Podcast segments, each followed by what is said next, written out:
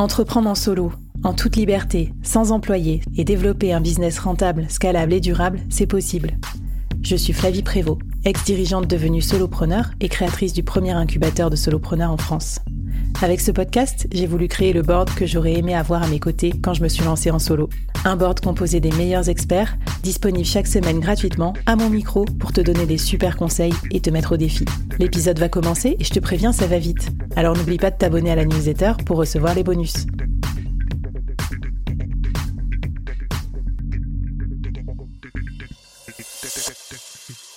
Salut à toutes et à tous et bienvenue dans cette nouvelle mini-série du board, une mini-série très collector, à plusieurs titres euh, déjà, pour ma jolie voix rock de lendemain de soirée de ce deuxième jour de Free Up Festival.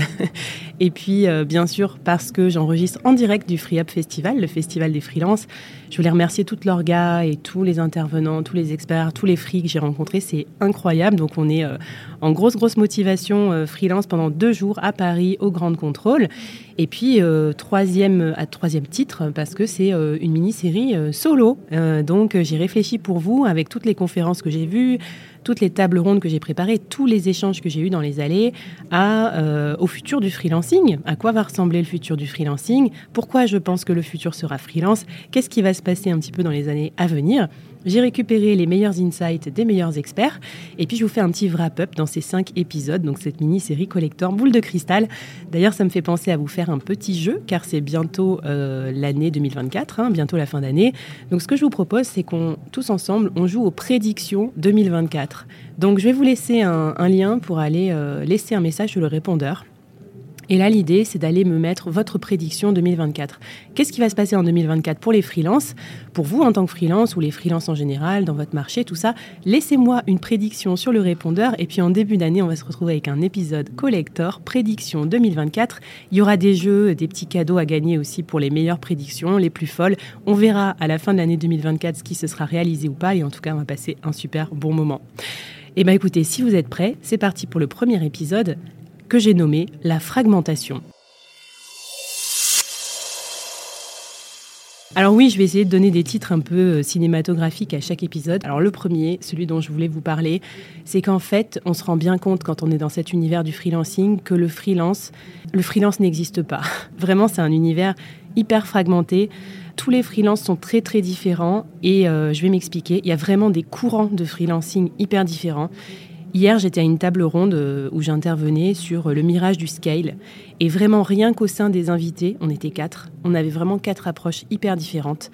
Donc il y avait vraiment le solopreneur euh, pété de thunes qui parlait de, euh, de crouler sous les cash flows et comment investir son argent dans d'autres startups.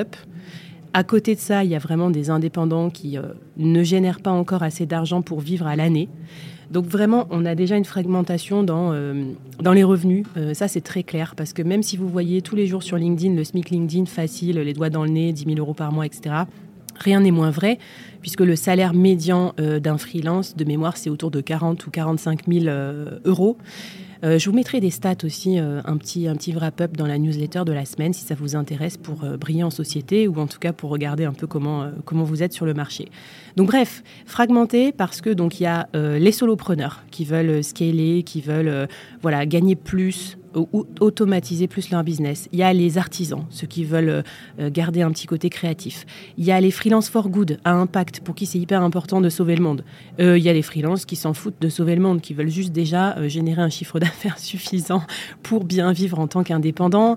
Il y a le freelance en société, il y a le freelance en micro-entreprise, il y a le freelance en portage et il y a le freelance en coopérative. Donc ça déjà, c'est des statuts aussi hyper différents et donc une façon de travailler différente. Il y a les freelances qui travaillent plus, donc pour en faire toujours plus, qui veulent scaler, etc. Il y a les freelances qui travaillent moins. Je croisais une super freelance hier qui me dit mais attends mais comment ça tu travailles plus de deux jours par semaine? Mais attends mais viens à mon atelier je vais t'expliquer comment euh, travailler moins et qui fait ta vie de freelance. Il y a le freelance en pyjama, un peu dont je fais partie euh, chez lui tranquille. Puis il y a le freelance en coworking, le freelance chez le client. Il y a le freelance inemployable, celui qui euh, revendique d'être freelance et qui voudra plus jamais avoir un manager. Et puis il y a le freelance salarié déguisé, celui qui va tous les jours au bureau chez son mono-client et qui aime bien ça en fait, ou celui qui se recrée euh, dans un open space, enfin qui se recrée un open space dans un coworking.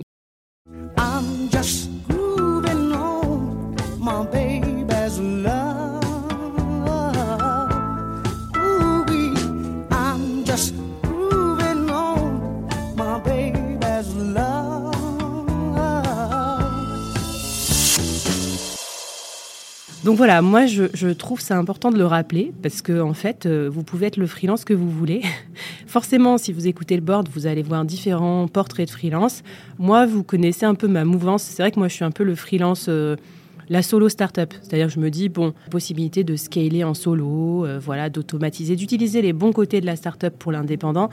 Mais voilà, je voulais vous dire aussi que j'ai conscience de la diversité de ce modèle, qu'on n'est pas tous obligés de suivre ce même modèle. Moi, dans tous ces modèles euh, différents dont j'ai, dont j'ai parlé, il y en a plein qui m'inspirent et il y en a plein que je vais inviter aussi en 2024 à parler sur le board. Donc voilà, quel que soit ton positionnement sur l'échiquier du freelance, je pense qu'il y a une place pour tout le monde. On va parler tout à l'heure dans les autres épisodes des tendances marché que je vois, des prédictions que j'ai moi pour euh, bah, les types de freelance qui vont bien fonctionner à l'avenir. Quel que soit le, format sur lequel toi tu freelance, je pense qu'il y a vraiment une place à prendre. En tout cas, c'était assez révélateur là sur les. Euh, je pense qu'il y a une quarantaine de conférences euh, sur le free up. Euh, les stands aussi, tout ça. Il y avait vraiment tous ces sujets qui étaient abordés à égalité. Voilà. Donc, euh, ben, le freelancing, euh, c'est un peu comme chez McDo. Viens comme tu es. On a une petite place à faire, à te faire dans notre monde. Et moi, en tout cas, c'est ce que j'adore, c'est la, ouais, la, polyvalence, la diversité de, ce, de cet univers. Donc, très, très cool. Je vais te parler dans un deuxième épisode d'un sujet peut-être encore plus sérieux, le sujet de l'évangélisation du freelancing, parce que sur ce point, je pense que euh, ça sera très important dans le futur. Et je crois qu'on a vraiment, j'ai besoin de toi aussi pour que tu y contribues, car euh, à mon avis, il n'y aura pas de futur pour le freelancing si on ne continue pas à un petit peu plus évangéliser le freelancing dans les entreprises, y compris dans les entreprises dites traditionnelles. Et on en parle dans l'épisode 2.